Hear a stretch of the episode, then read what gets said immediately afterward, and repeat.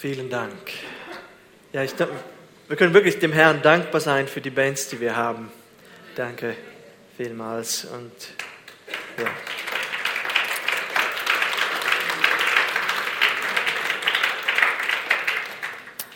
Guten Morgen miteinander. Ich versuche am Morgen so viele Hände wie möglich zu schütteln, aber wenn ich dann Platz nehme und wieder vorne bin, merke ich, dass noch mehr Leute gekommen sind. Herzlich willkommen zum Gottesdienst. Schön, dass ihr da seid. Äh, wir wollen heute mit einer Predigtreihe beginnen über die Gemeinde. Und zwar habe ich die Serie einfach so genannt auch, oder die Reihe Gemeinde ist, Punkt, Punkt, Punkt. Und heute ist das Thema Gemeinde ist geistliche Einheit. Und wir werden uns mit dem Text aus dem Epheserbrief, und zwar mit, mit dem vierten Kapitel, äh, beschäftigen, wo Paulus vieles dazu sagt, was in der Gemeinde wichtig ist, was es in der Gemeinde geben soll und wie eine äh, gesunde Gemeinde aussehen müsste. Und äh, da wird uns dieser Text wahrscheinlich mindestens viermal beschäftigen und wir werden sehen, wie, was wir daraus machen. Ich habe vor zwei Wochen einen Text aus dem Epheserbrief mit euch zusammen angeschaut, in dem es darum geht, und ihr erinnert euch, wie heißt nochmal die, diese Botschaft? Aber Gott, nicht wahr? Und äh, es ist dort darum gegangen, dass wir geistlich tot waren und nun lebendig geworden sind. Epheser 2. Und das ist nicht die einzige Stelle, die das entfaltet, was Gott für uns getan hat.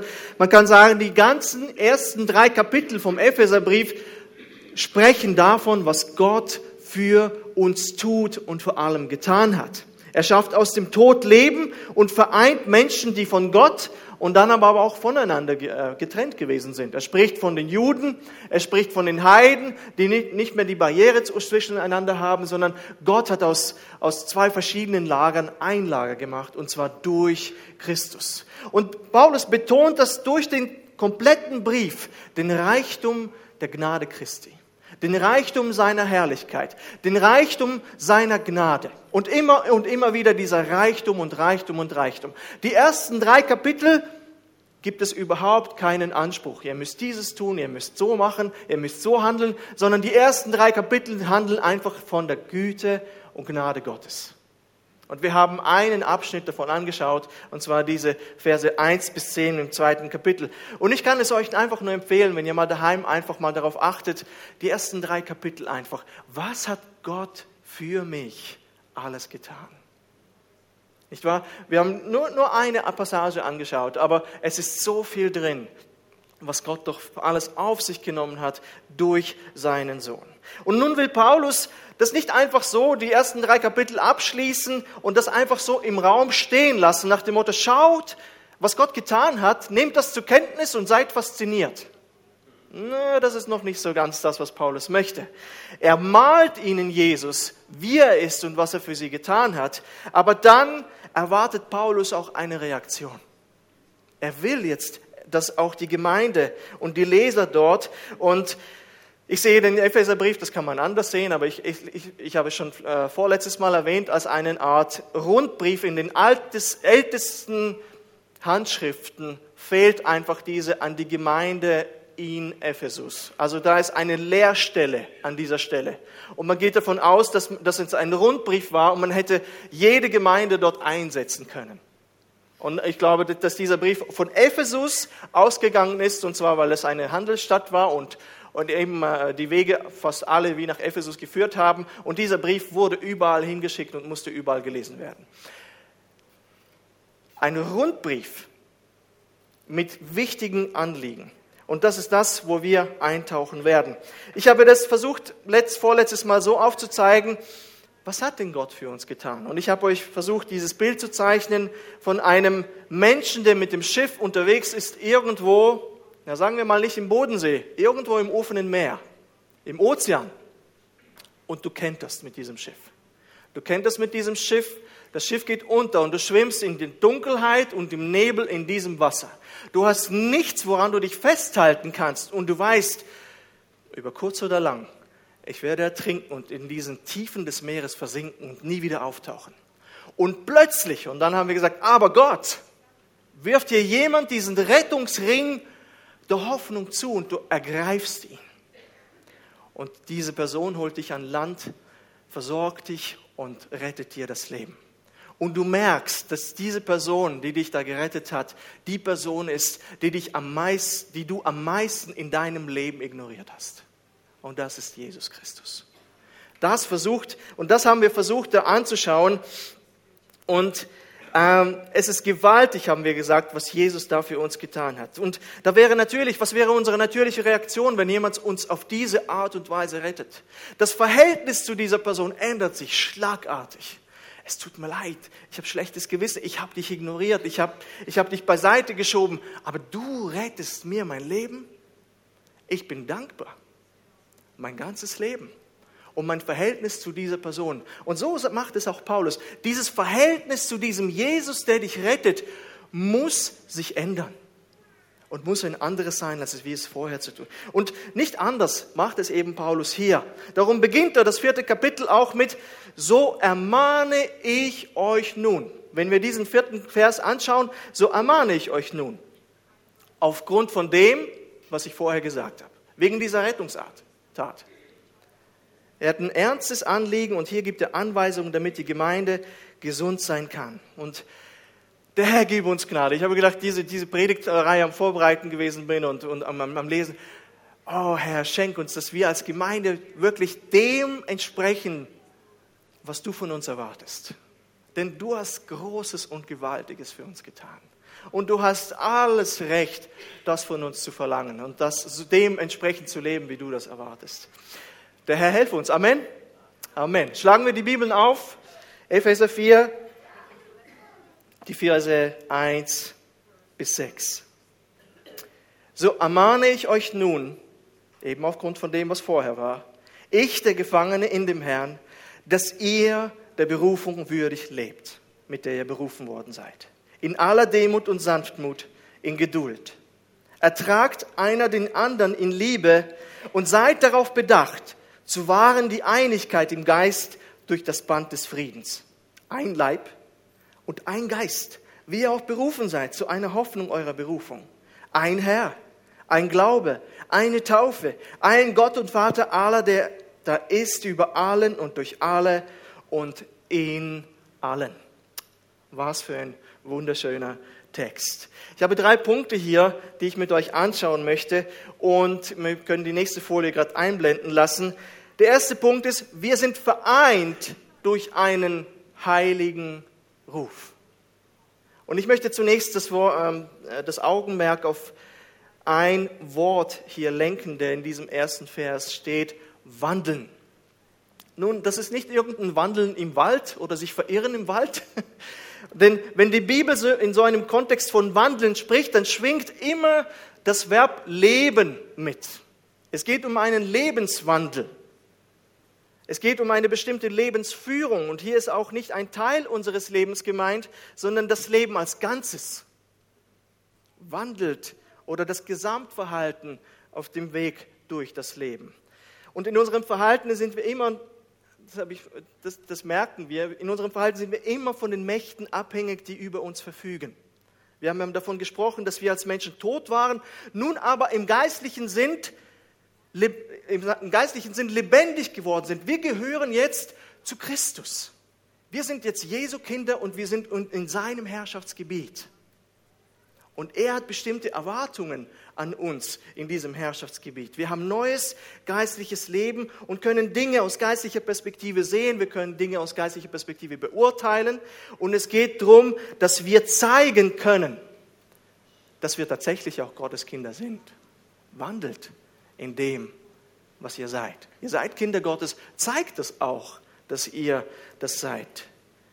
Und dieser Wandel ist nicht einfach nur eine Option, sagt, hm, ich könnte so wandeln, ich könnte so leben oder auch nicht. Paulus sagt, es ist keine Option. Kennt ihr das bei Programmen? Ah, man könnte noch das dazu installieren, sondern das gehört fest zum Programm, dieser Wandel. Das ist nicht eine Option, das ist ein Feature von neuem Leben in Jesus Christus. Amen. Wir können, wir können nicht sagen, das, das gehört nicht zu uns. Das gehört dazu.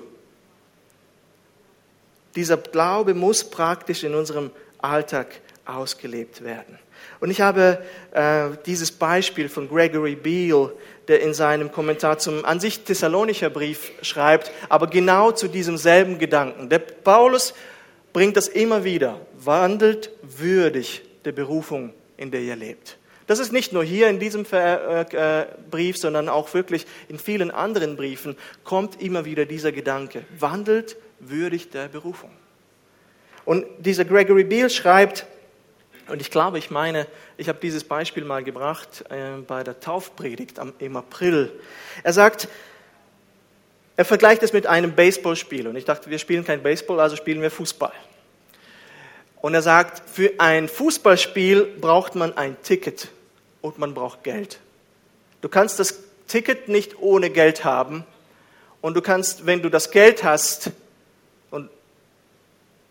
also du brauchst beides, sagt er. Machen wir, machen wir es mal einfach.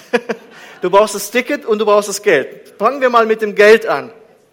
Du kannst offensichtlich nicht ins Stadion kommen, ohne Geld dafür bezahlt zu haben. Das heißt, jemand muss für das Ticket aufkommen. Jemand muss für das Ticket zahlen, damit du überhaupt dieses Ticket bekommen kannst. Und er vergleicht es so, Jesus hat dieses Ticket bezahlt. Du konntest dieses Ticket nicht bezahlen, aber Jesus hat dafür gesorgt, dass du dieses Ticket auf der Hand haben kannst. Ähm, Im, Im Epheser 1.3 heißt es, er hat uns gesegnet mit allem geistlichen Segen im Himmel durch Jesus Christus. Jesus beschenkt uns, gibt uns neues Leben und schenkt uns ein Leben in Fülle. Er schenkt dir das Ticket. Amen. Er hat den Preis gezahlt du zahlst nichts an diesem Preis. Wir haben vorletztes Mal gesehen, dass nicht aus euch seid ihr errettet, auch nicht aus Werken, damit sich nicht jemand rühme. Jesus bezahlt für das Ticket. Das heißt, du kannst nichts dazu beitragen. Aber wenn für das Ticket bezahlt ist und du am Stadiontor stehst, dann wird der Kontrolleur sagen, zeig das Ticket. Sagt, Jesus hat bezahlt. Wo ist das Ticket? Ich habe es nicht dabei. Und das ist der Gedanke, wo er sagt, ja, für das Ticket muss jemand bezahlt haben, aber zeigst du durch deinen Lebenswandel, dass du das Ticket tatsächlich hast? Ist es wirklich so, dass Jesus für dich gestorben ist? Widerspiegelt dein Leben das, was für dich geschehen ist in Christus?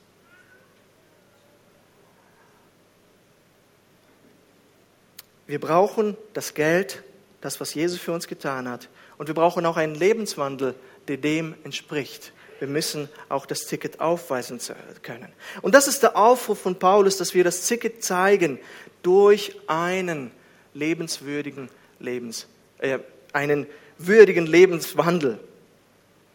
Nicht Werke, aber einfach aus dem Geiste in uns lebt. Solch ein Leben anstreben, denn er wird uns treiben. Da bin ich überzeugt. Das ist so. Das steht auch in der Bibel. Diejenigen, die der Geist Gottes treibt, die sind Gottes Kinder. Nicht einzelne Leute der Gemeinde, sondern jeder von uns und auch nicht nur der Pastor. Die gesamte Gemeinde sollte das anstreben. Jeder von uns repräsentiert mit seinem Lebenswandel Jesus.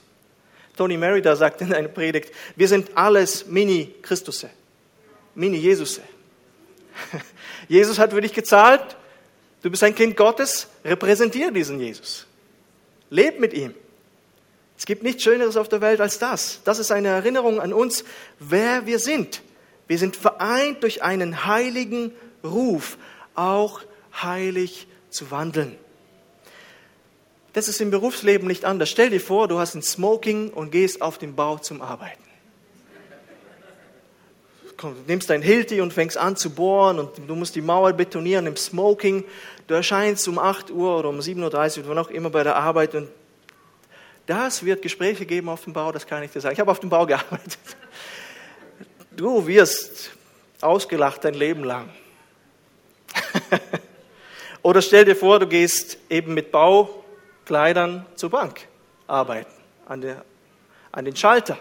Da wird man auch dir sagen, halt, das entspricht nicht unserer Policy. Wir haben gewisse Kleidervorschriften. Du, sie müssen sich entsprechend kleiden, wie, wie wir sind. Wir sind eine Bank da wird man es dir wahrscheinlich auf eine nettere Art und Weise beibringen als auf dem Bau. Nehme ich mal an. Dein Leben muss dem entsprechen, was Jesus für dich getan hat. Und hier noch ein Gedanke. Paulus schreibt hier, als Gefangener. So ermahne ich euch nun, ich, der Gefangene. Aber er ist ein Gefangener in dem Herrn. Ja? Er sieht sich nicht zuerst, und er ist ja Gefangener, er ist im Gefängnis, er sieht sich nicht als einen Gefangenen Roms, was er ja eigentlich auch ist, er wird noch freikommen. Vielmehr ist er ein Gefangener Jesu. Ich bin gefangen im Herrn. Er hat sein Leben Jesus geweiht und das hat ihn ins Gefängnis gebracht. Ich lebe für ihn. Ich gebe alles für ihn. Es wird wohl wenige bis keine von uns, von uns wegen dem Glauben ins Gefängnis kommen, weil wir eben an Jesus glauben. Das denke ich nicht. Oder vielleicht ändern sich die Zeiten noch rasch. Wir wissen es nicht. Dennoch sind wir als, als Kinder Gottes dazu aufgerufen, unser Leben aufopferungs Jesus, aufopferungsvoll Jesus zu geben. Wandel dementsprechend deiner Berufung. Dieser Ruf ist das, was uns vereint, Geschwister. Diese, diese, diese, diese, dieser Ruf zu einem heiligen Wandel. Es ist ein besonderer, ein heiliger Ruf. Gott hat dich gerufen. Gott hat mich gerufen. Gott hat jeden Einzelnen vor euch gerufen. Und wenn Gottes Geist in uns lebt, werden wir trotz der Fehler, die wir immer wieder begehen, ich denke, Herr, wie kannst du es mit mir aushalten? aber ich gebe mein Bestes. Ich muss zu meiner Errettung nichts beitragen, aber Herr, ich möchte für dich leben. Ich möchte besser mit meiner Frau umgehen. Ich möchte besser mit meinen Kindern umgehen. Ich möchte diese Gemeinde gut leiten ihr gut vorstehen. Ich möchte die Attribute oder die Eigenschaften leben, die du von Pastoren erwartest. Ich möchte dir alles geben. Ein Zeichen von Christus, Christen ist, dass sie wie Christus sein wollen. Sie wollen zeigen, dass man das Ticket hat. Jesus warnt uns in der Bergpredigt, dass nicht alle, die behaupten werden, dass sie das Ticket haben, ich habe das Ticket. Ich habe eine Beziehung zu Jesus. Vorgestern habe ich eine WhatsApp bekommen von jemand aus der Familie. Ich sage nicht wer. Lieber nicht zum Schutz. Ähm, irgendwo, dass man die Bibel lesen soll und so weiter. Und ich wusste ganz genau, diese Person glaubt nicht an Jesus. Also, dass man die Bibel lesen soll, dass man Gott achten muss. Und, und ich schreibe ein bisschen ironisch so, hey, hast du dich bekehrt oder was? So, nein, nein, ich glaube schon ein höheres Leben, aber ich weiß, dass es Außerirdische sind, die über uns herrschen. Sag, ja, das ist nicht ganz das, was Jesus sich vorstellt unter Glauben. Du sollst dementsprechend leben, was Jesus für dich getan hat. Und Jesus warnt uns, wie gesagt, er sagt in Matthäus 7, 21, es werden nicht alle, die zu mir sagen, Herr, Herr, in das Himmelreich kommen, sondern die den Willen tun meines Vaters im Himmel. Man kann auch sagen, es werden nicht alle sagen, Herr, Herr, ich habe das Ticket, aber nicht nicht in das Himmelreich kommen, sondern die den Willen tun meines Vaters im Himmel. Du bist nicht so gewandelt. Ich, ich habe dich nie gekannt. Du gehörst nicht zu mir. Und ich denke, das ist wichtig und das müssen wir ernst nehmen. Wenn wir von Bekehrung sprechen, dann muss auch unser Lebenswandel dementsprechend, was Jesus für uns getan hat. Und wie das aussieht, werden wir jetzt im zweiten Punkt anschauen. Punkt zwei, wir sind vereint durch Christus ähnliches Verhalten. Paulus beschreibt eben, wie dieser Wandel aussehen soll. Kurz gesagt, es ist wie bei Jesus. Sonntagsschulantwort. Wie soll das aussehen? Wie bei Jesus. Kann man dem Kind sagen, oder wird darauf antworten können. In aller Demut und Sanftmut, in Geduld, ertragt einer den anderen in Liebe und seid darauf bedacht, zu wahren die Einigkeit im Geist durch das Band des Friedens. Für alle aufgeführten Eigenschaften gibt es ein Vorbild. Jesus. Niemand hat es besser gelebt als er. Er war der perfekte, das perfekte Beispiel an Demut. Zum Beispiel lesen wir im zweiten Kapitel Philippa,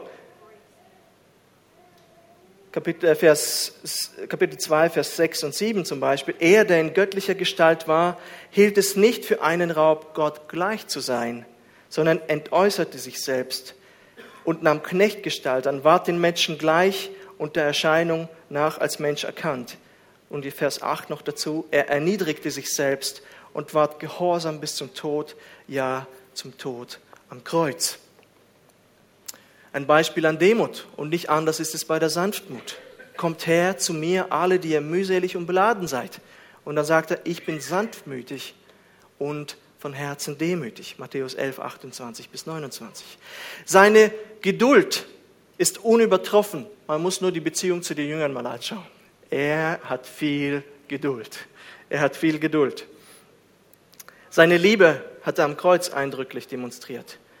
Römer 5,8, Gott hat aber erweist seine Liebe zu uns darin, dass Christus für uns gestorben ist, als wir noch Sünder waren. Also zu einem Zeitpunkt, wo wir es noch gar nie verdienen konnten, ist Jesus für uns gestorben.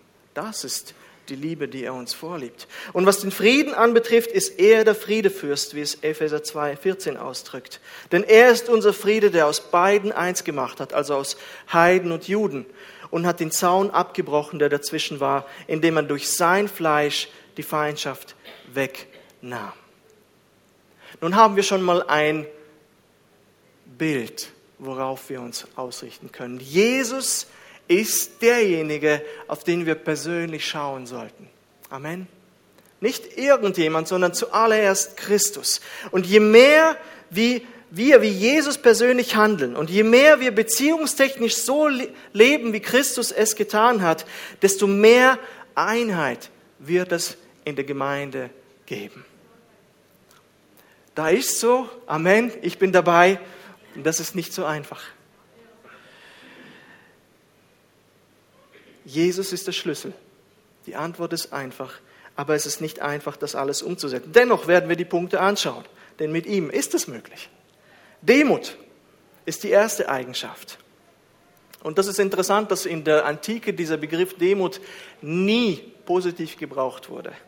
Ähm, er, er war so, wie in die Bibel und wie Jesus diesen Begriff gebraucht, gar nicht bekannt. John Stott schreibt, er hat super Bücher geschrieben, er schreibt in seinem Kommentar, Demut war im Altertum sehr verachtet. Die Griechen verwendeten ihr Wort für Demut, Tapinoites, niemals im Zusammenhang von Anerkennung und schon gar nicht als Bewunderung. Stattdessen verstanden sie darunter eine niedrige, kriecherische, unterwürfige Einstellung. Autsch. In vielen Kulturen habe ich gemerkt, ist es bis heute noch so. Es ist ein Zeichen von Schwäche, wenn du demütig bist. Aber Jesus ist gekommen und hat gezeigt, dass wahre Demut eine großartige Tugend ist. Eine, ein Zeichen von Stärke. Er demütigte, ja, er erniedrigte sich selbst, haben wir in äh, Philippa 2, 5 und die folgenden Verse gelesen.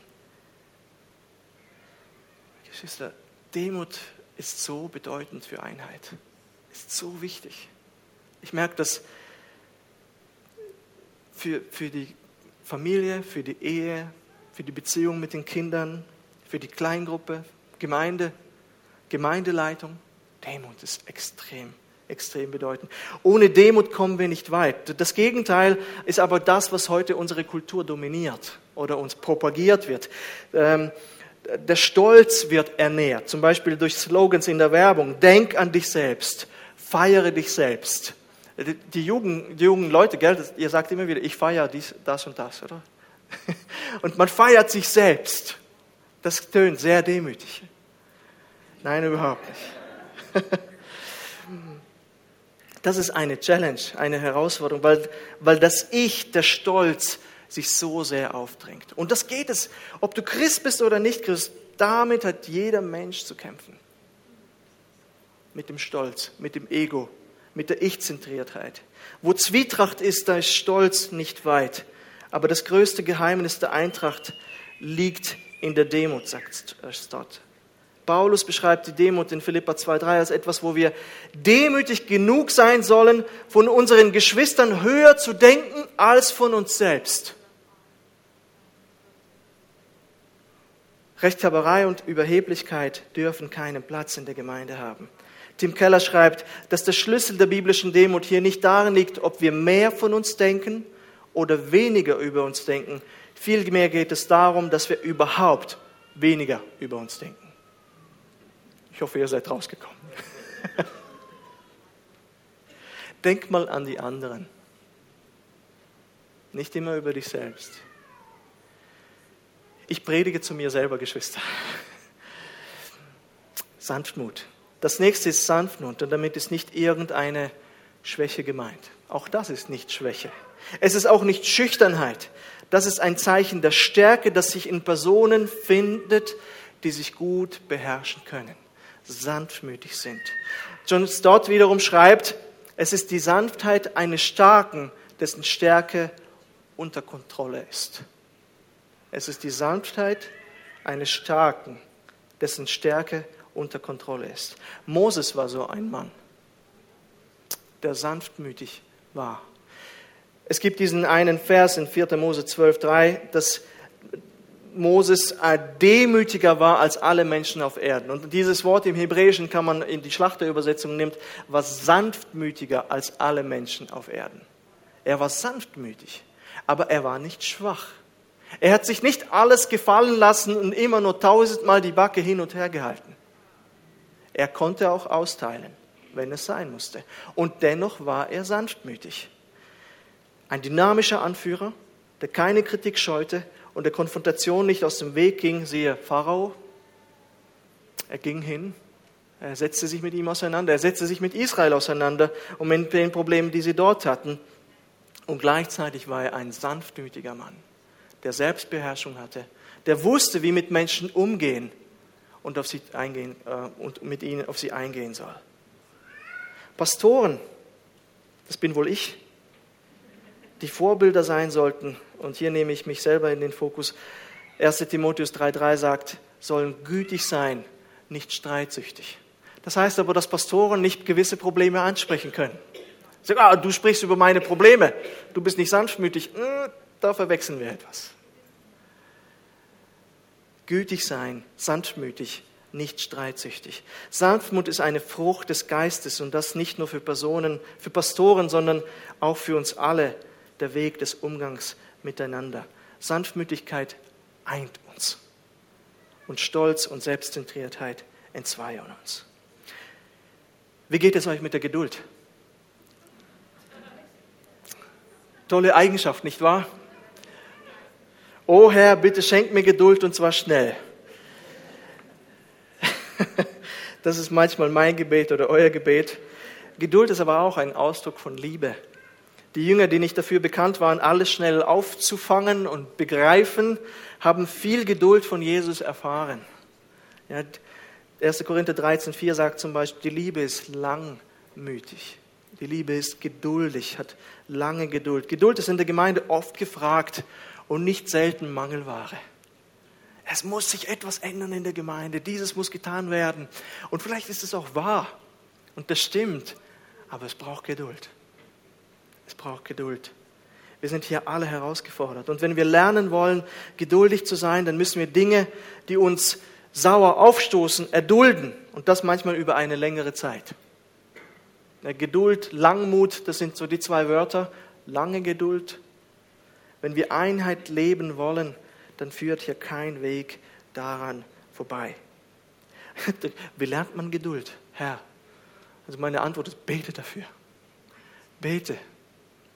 Bete für Geduld und denke immer wieder darüber nach, wie geduldig mit dir selbst ist. Das hilft. Das hilft mir persönlich. Ja, 1. Timotheus 1,15 äh, drückt das aus, wie geduldig der Herr mit uns ist. Denk auch immer wieder daran, damit du selber in der Geduld wachsen kannst. Es ist nicht einfach, geduldig mit Menschen zu sein, aber mit Jesus können wir das lernen. Alle diese Eigenschaften können wir mit Jesus lernen. Das stehen wir nicht allein.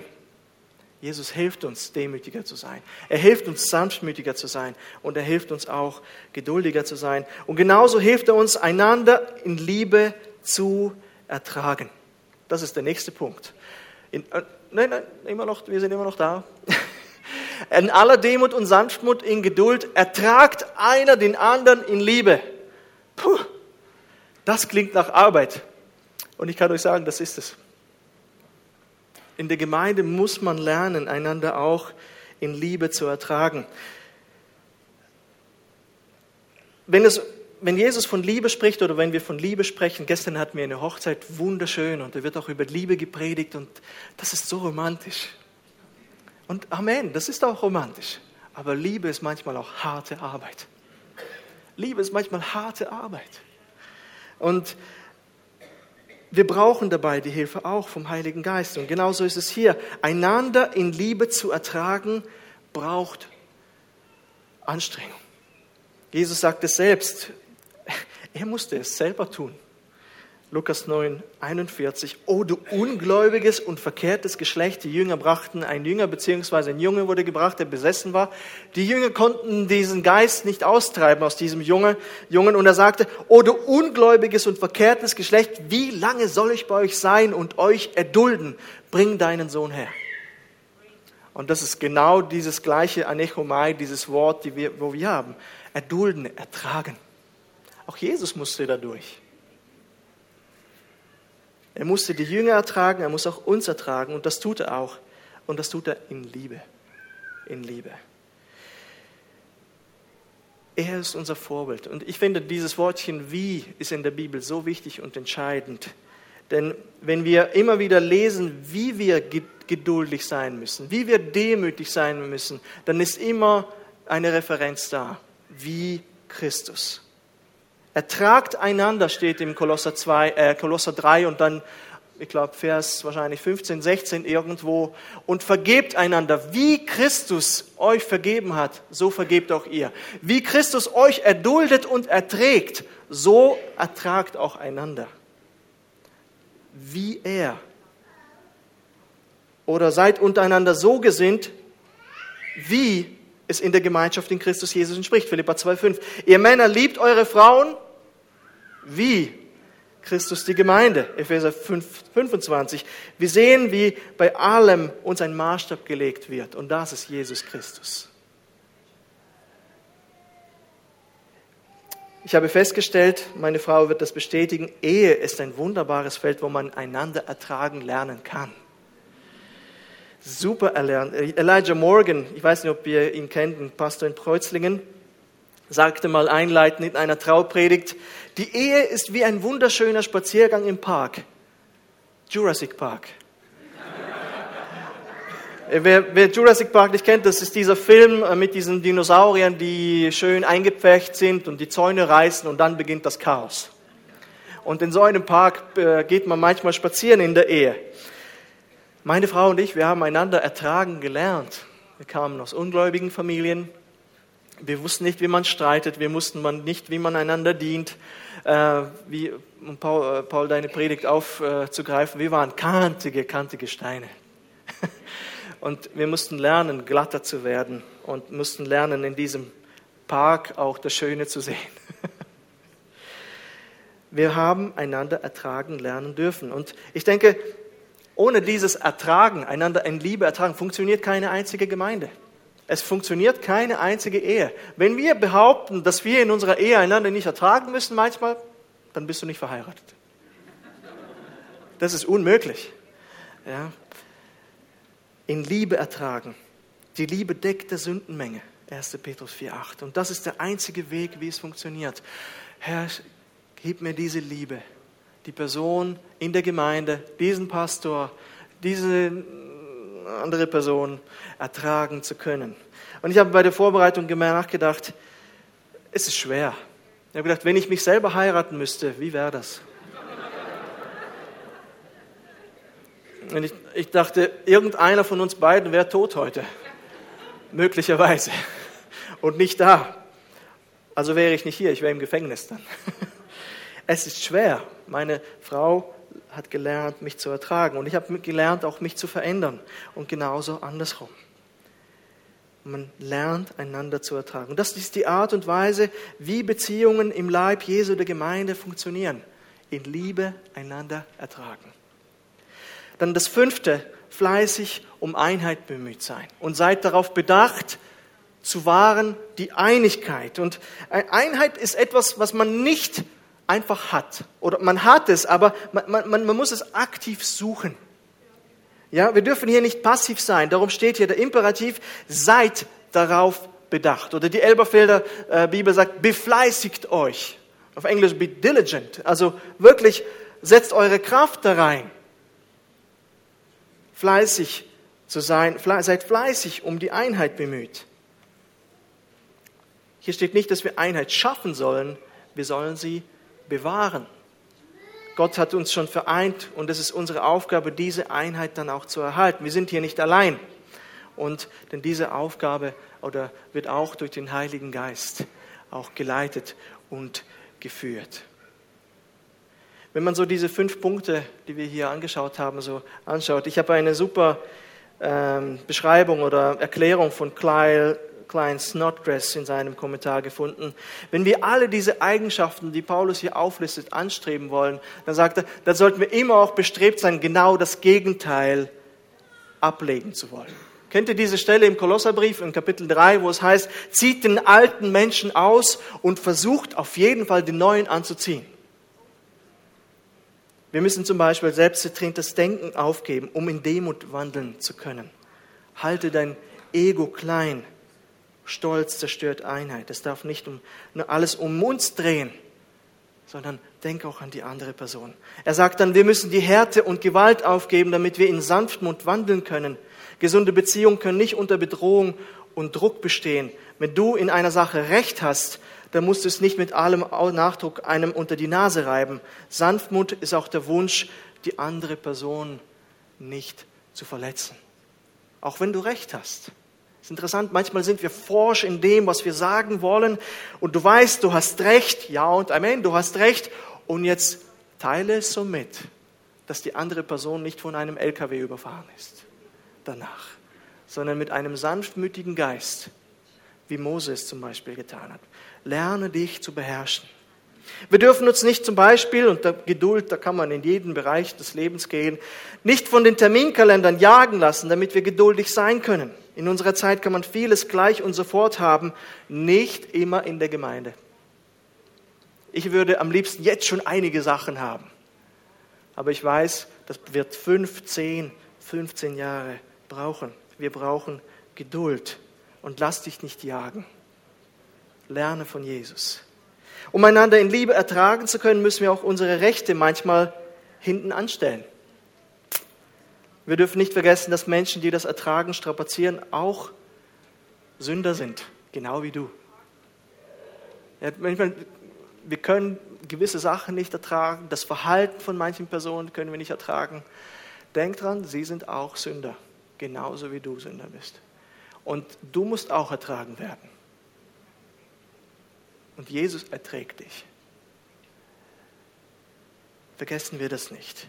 Und das ist das, was die Liebe einfordert. Fangen wir Menschen dort an zu lieben, wo sie uns anfangen, auf den Wecker zu gehen. Wenn alles super ist, es braucht nicht die Liebe, aber Liebe ist immer eine Entscheidung. Die Liebe wird erst dann aktiv, wo sie sich für das Gegenüber trotz negative Vorzeichen entscheiden muss. Da fängt an, Liebe zu wirken. Das ist da, wo die Ehe dann in den Park hineingeht und diese Monster herauskommen und du denkst, hui, hui, hui, das habe ich mir so nicht vorgestellt. Die Gemeinde ist erfahrungsgemäß auch ein super Platz dafür, einander in Liebe lernen zu ertragen. Jetzt mag einer sagen, das klingt alles so lasch. Ist das nicht ein Zeichen von Schwäche, wenn man so lebt? Und ich kann dir sagen, nein. Das Gegenteil ist der Fall. Das alles so zu leben braucht Kraft, braucht Stärke, und die Hilfe des Heiligen Geistes. Das ist gelebte Einheit. Wir wollen noch den letzten Punkt miteinander anschauen. Wir sind vereint durch ein gemeinsames Bekenntnis. Und hier muss man sagen, diese Verse 4 bis 6 werden von manchen Auslegern, es ist möglich, werden von manchen Auslegern wie eine Art frühes Glaubensbekenntnis gesehen. Diese Auflistung hier. 4 bis 6. Und Glaubensbekenntnisse haben viele Vorteile. Sie fassen das Evangelium kurz zusammen und erinnern uns an die wichtigsten Glaubenssätze. Und einer mag vielleicht sagen, ja, das ist doch nicht so wichtig. Ich meine, diese Punkte sind so klar wie Kloßbrühe. Das vereint uns. Wozu diese Auflistung? Aber man unterschätzt vor allem heute, wie wichtig es ist, auf sich auf die gleichen Dinge besinnen zu können. Ich lese gerade momentan ein Buch von Tim Keller, Center Church. Ich weiß nicht, ob das jemand kennt. Und dort schreibt ganz hinten äh, zur Lage in der Schweiz der Dr. Stefan Schweier, er schreibt in einem Aufsatz, dass einer der Hauptgründe, warum die reformierte Kirche in der Schweiz so viele Mitglieder verliert, ist der Tatsache geschuldet, dass sie kein gemeinsames Glaubensbekenntnis mehr hat. Und zwar seit langer, langer Zeit. Man ist bekenntnisfrei. Aus dem Grund verliert die reformierte Kirche viel, viel mehr Mitglieder als zum Beispiel die katholische Kirche.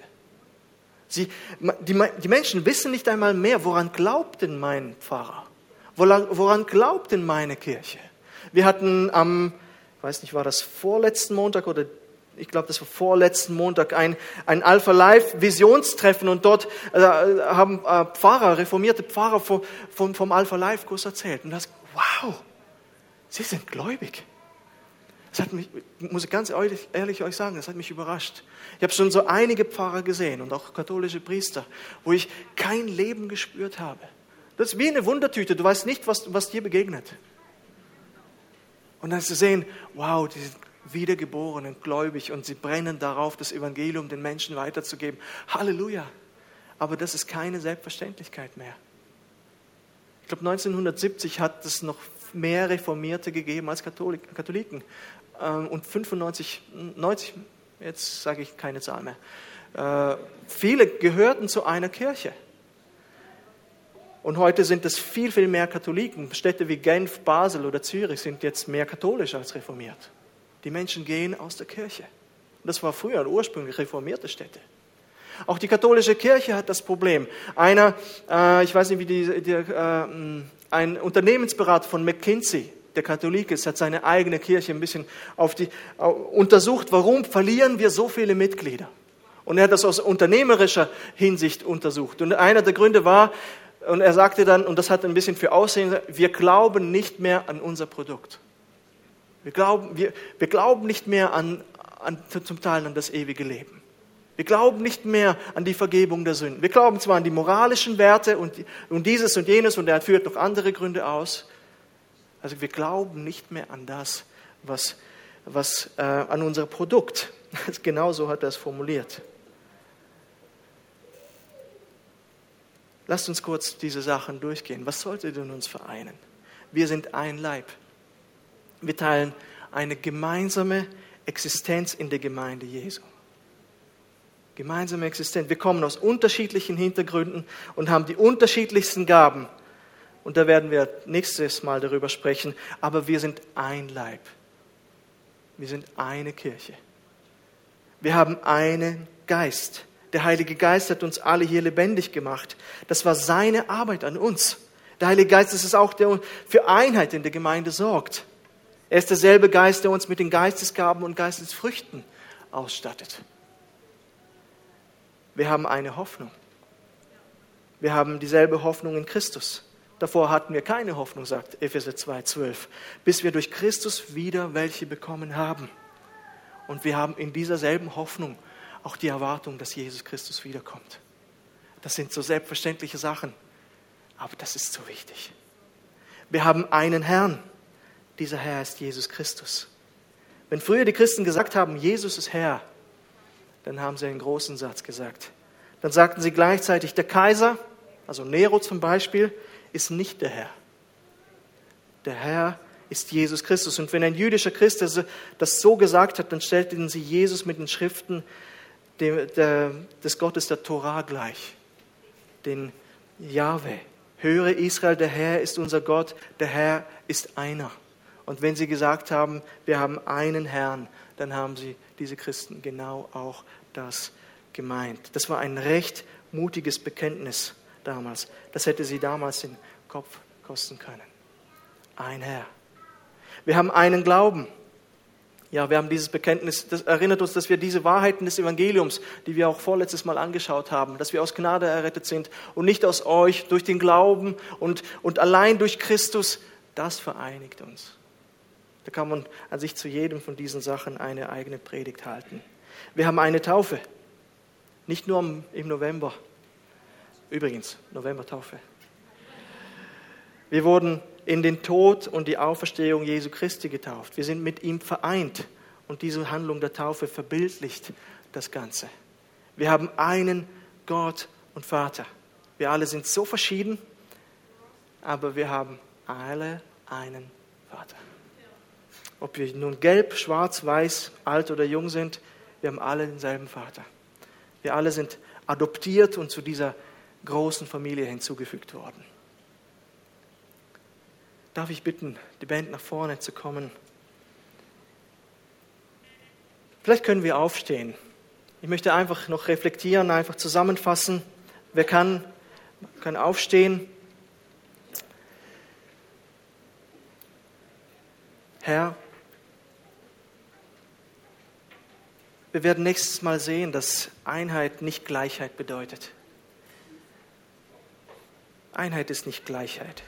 Gemeinde ist vielfältig, aber gleichzeitig ist sie bestrebt, Einheit in zentralen Fragen zu haben. In all den Punkten, die wir gerade angeschaut haben, aber auch im würdigen Lebenswandel, in der Demut, Sanftmut, Geduld, in der ertragenden Liebe. Diese Einheit macht uns stark. Diese Einheit macht uns widerstandsfähig gegen Angriffe aus allen Richtungen, von innen und von außen. Und ich bitte dich, Herr, von ganzem Herzen, dass du uns in dieser Einheit wachsen lässt. Und hilf uns dabei. Es ist nicht einfach, aber hilf uns dabei, diese Einheit zu leben, diesen würdigen Lebenswandel an den Tag zu legen. Und diese Einheit macht uns auch zu Leuchtern in dieser Welt. An der Liebe zueinander wird man erkennen, dass ihr meine Jünger seid. Und diese Welt muss diesen Jesus Christus kennenlernen, ihn sehen, verändert werden durch ihn. Und wir können durch die Einheit auf dich, Jesus, aufmerksam machen. Und dafür danke ich dir. Danke, dass du uns hilfst und dass du uns dabei segnest. Amen.